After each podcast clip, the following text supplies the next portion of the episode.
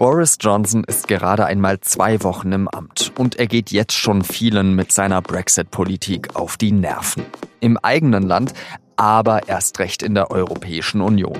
Wie stellt sich die EU ein auf den neuen Premierminister, der es auf einen Brexit ohne Deal anlegen könnte? Das bespreche ich mit dem Brüssel-Korrespondenten Matthias Kolb. Sie hören auf den Punkt. Ich bin Jean-Marie Magro.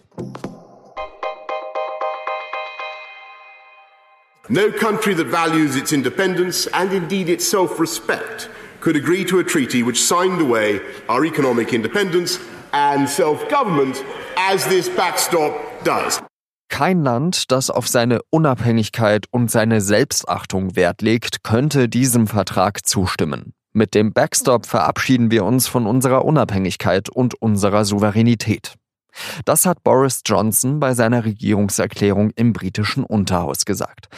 Johnson war nie ein Fan des über 500 Seiten schweren Austrittsvertrags. Er will der EU selbst diktieren, was geht und was nicht.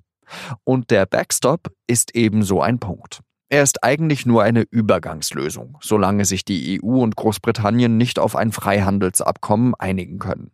Der Backstop soll verhindern, dass zwischen Irland und Nordirland eine harte Grenze mit Schlagbäumen und Zäunen entsteht.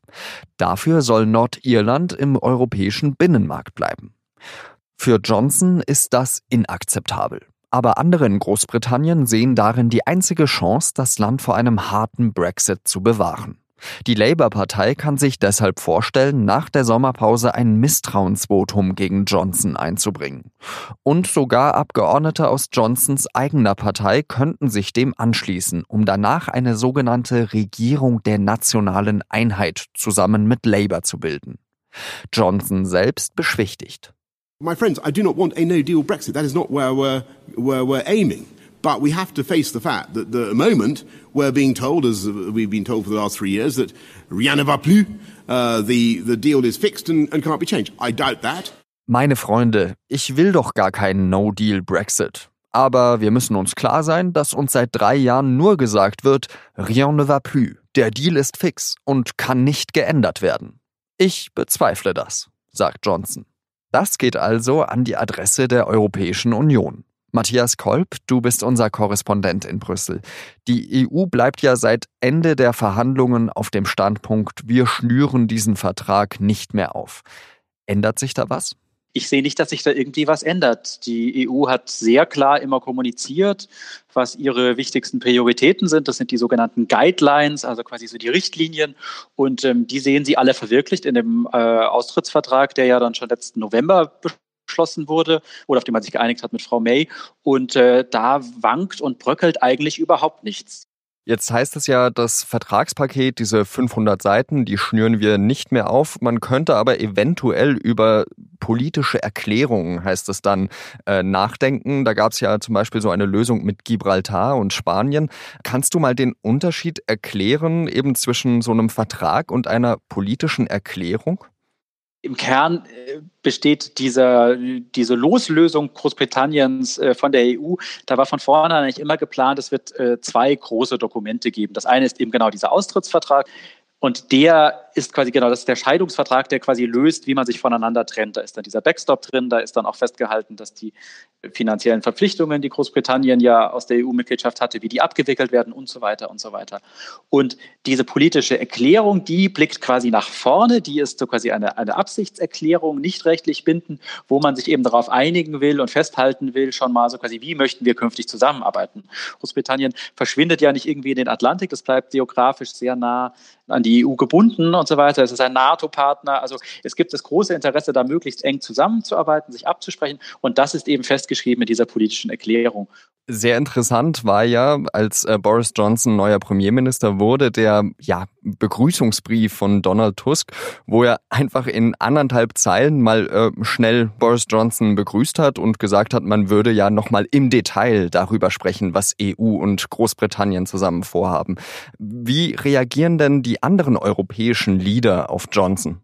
Ja, ich glaube, die sind schon alle halt natürlich sehr ernüchtert, äh, auch frustriert, kann man, glaube ich, schon sagen, weil die EU-Seite sagt eben ganz klar, wir stimmen doch keinem Abkommen bei, äh, was uns selber schwächt oder was zum Beispiel unseren Binnenmarkt für, den für die verbleibenden 27 Mitglieder in irgendeiner Form gefährdet. Wir können ja auch keinem, keinem Deal zustimmen, äh, der Großbritannien all die Vorteile einer EU-Mitgliedschaft weiterhin gewährt. Also das geht quasi einfach nicht. Insofern hat man hier einfach ganz klar, und das hat man immer kommuniziert, wenn es darum geht, einen No-Deal zu verhindern, was Brüssel eindeutig will, dann muss London eben reagieren. Und momentan kommt ja von Boris Johnson und seinen Leuten eigentlich ja nur diese fundamentale Haltung, solange ihr nicht auf diesen Backstop verzichtet, den wir nicht wollen für die irische Insel, reden wir einfach gar nicht mit euch. Und dann sagt halt Brüssel, naja, okay, gut, dann äh, reden wir halt einfach gar nicht oder tauschen uns höflich ein bisschen aus, aber was sollen wir dann machen? Johnson verspricht ja, diese Frist einzuhalten, also am 31. Oktober aus der EU auszuscheiden. Was sagen die denn da in Brüssel? Sagen die, der spinnt oder sagen die, wir fürchten uns vor einem harten Brexit? Man weiß auf der Seite der EU, dass man sich immer hat vorbereitet, man hat sich immer vorbereitet auf ein No-Deal-Szenario. Das ist quasi, glaube ich, einfach ein verantwortliches Regierungshandeln, dass man sich auch für diesen Worst Case vorbereitet. Da ist man, glaube ich, ganz gut in der Spur. Und ansonsten wartet man einfach, ob Boris Johnson nicht doch vielleicht zur Einsicht kommt. Aber Boris Johnson geht ja sehr ungewöhnlich an die Sache ran. Also er hat ja in diesen zwei Wochen, wo er jetzt, glaube ich, im Amt ist, er hat keine einzige europäische Hauptstadt besucht. Da sagt man halt hier in Brüssel, okay, das ist, wenn ein Hard Deal dann einfach kommen wird am Ende, so be it. Äh, das wird nicht schön werden, aber es wird die Briten viel, viel härter treffen als uns und dann müssen wir da irgendwie durch. Und ist das die richtige Strategie aus deiner Sicht oder sollte die EU da vielleicht anders reagieren, etwas äh, ja offener sein oder wartet man einfach ab? Also ich habe das Gefühl, dass man eigentlich gar nicht viel anderes machen kann. Also dass man hier wirklich auch jeden Tag einfach hört, so quasi äh, call us, we're available. Äh, wenn ihr reden wollt, dann, dann können wir uns treffen quasi zu jeder Tages- und Uhrzeit. Aber ähm, das, das muss halt aus London kommen. Und wenn, äh, wenn die Verhandlungsgrundlage einfach ist, äh, opfert eure Prinzipien, dann erst reden wir mit euch, dann wird halt nicht geredet. Und ich kann dem, glaube ich, schon sehr viel abgewinnen, dass man einfach sagt, es ist ein, ein herber Verlust für viele und, und natürlich eine traurige Sache, dass jetzt ein, ein, ein großes Mitgliedsland oder generell ein Mitgliedsland ausscheidet.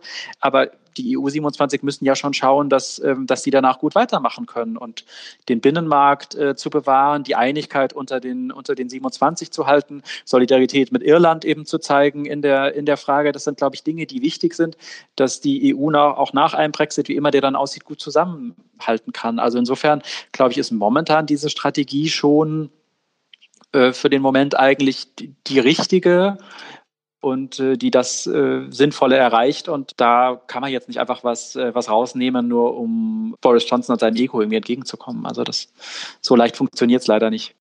Das war Matthias Kolb in Brüssel. Und jetzt noch weitere Nachrichten. Der Weltklimarat IPCC hat einen Sonderbericht veröffentlicht. Es geht darin um die Frage, wie die Erderwärmung mit der Art zusammenhängt, wie wir Land nutzen. Denn die Land- und Forstwirtschaft tragen derzeit knapp ein Viertel zum Treibhausgasausstoß der Menschheit bei. Der IPCC kommt zu dem Schluss, dass sich die konventionelle Landwirtschaft zusammen mit der Erderwärmung massiv auf die Nahrungsproduktion auswirken könnte.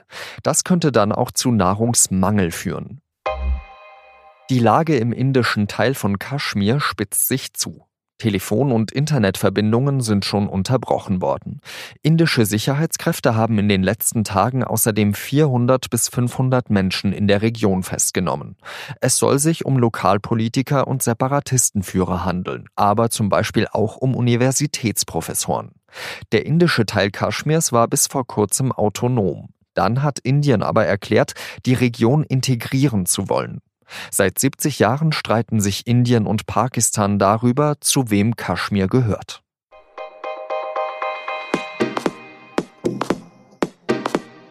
Ab wann ist man eigentlich prominent? Nach einem Auftritt bei Shopping Queen? Oder vielleicht ab 30.000 Followern auf Instagram? Eine Sendung wie Promi Big Brother, die an diesem Donnerstag startet, beantwortet das nach ziemlich komischen Kriterien.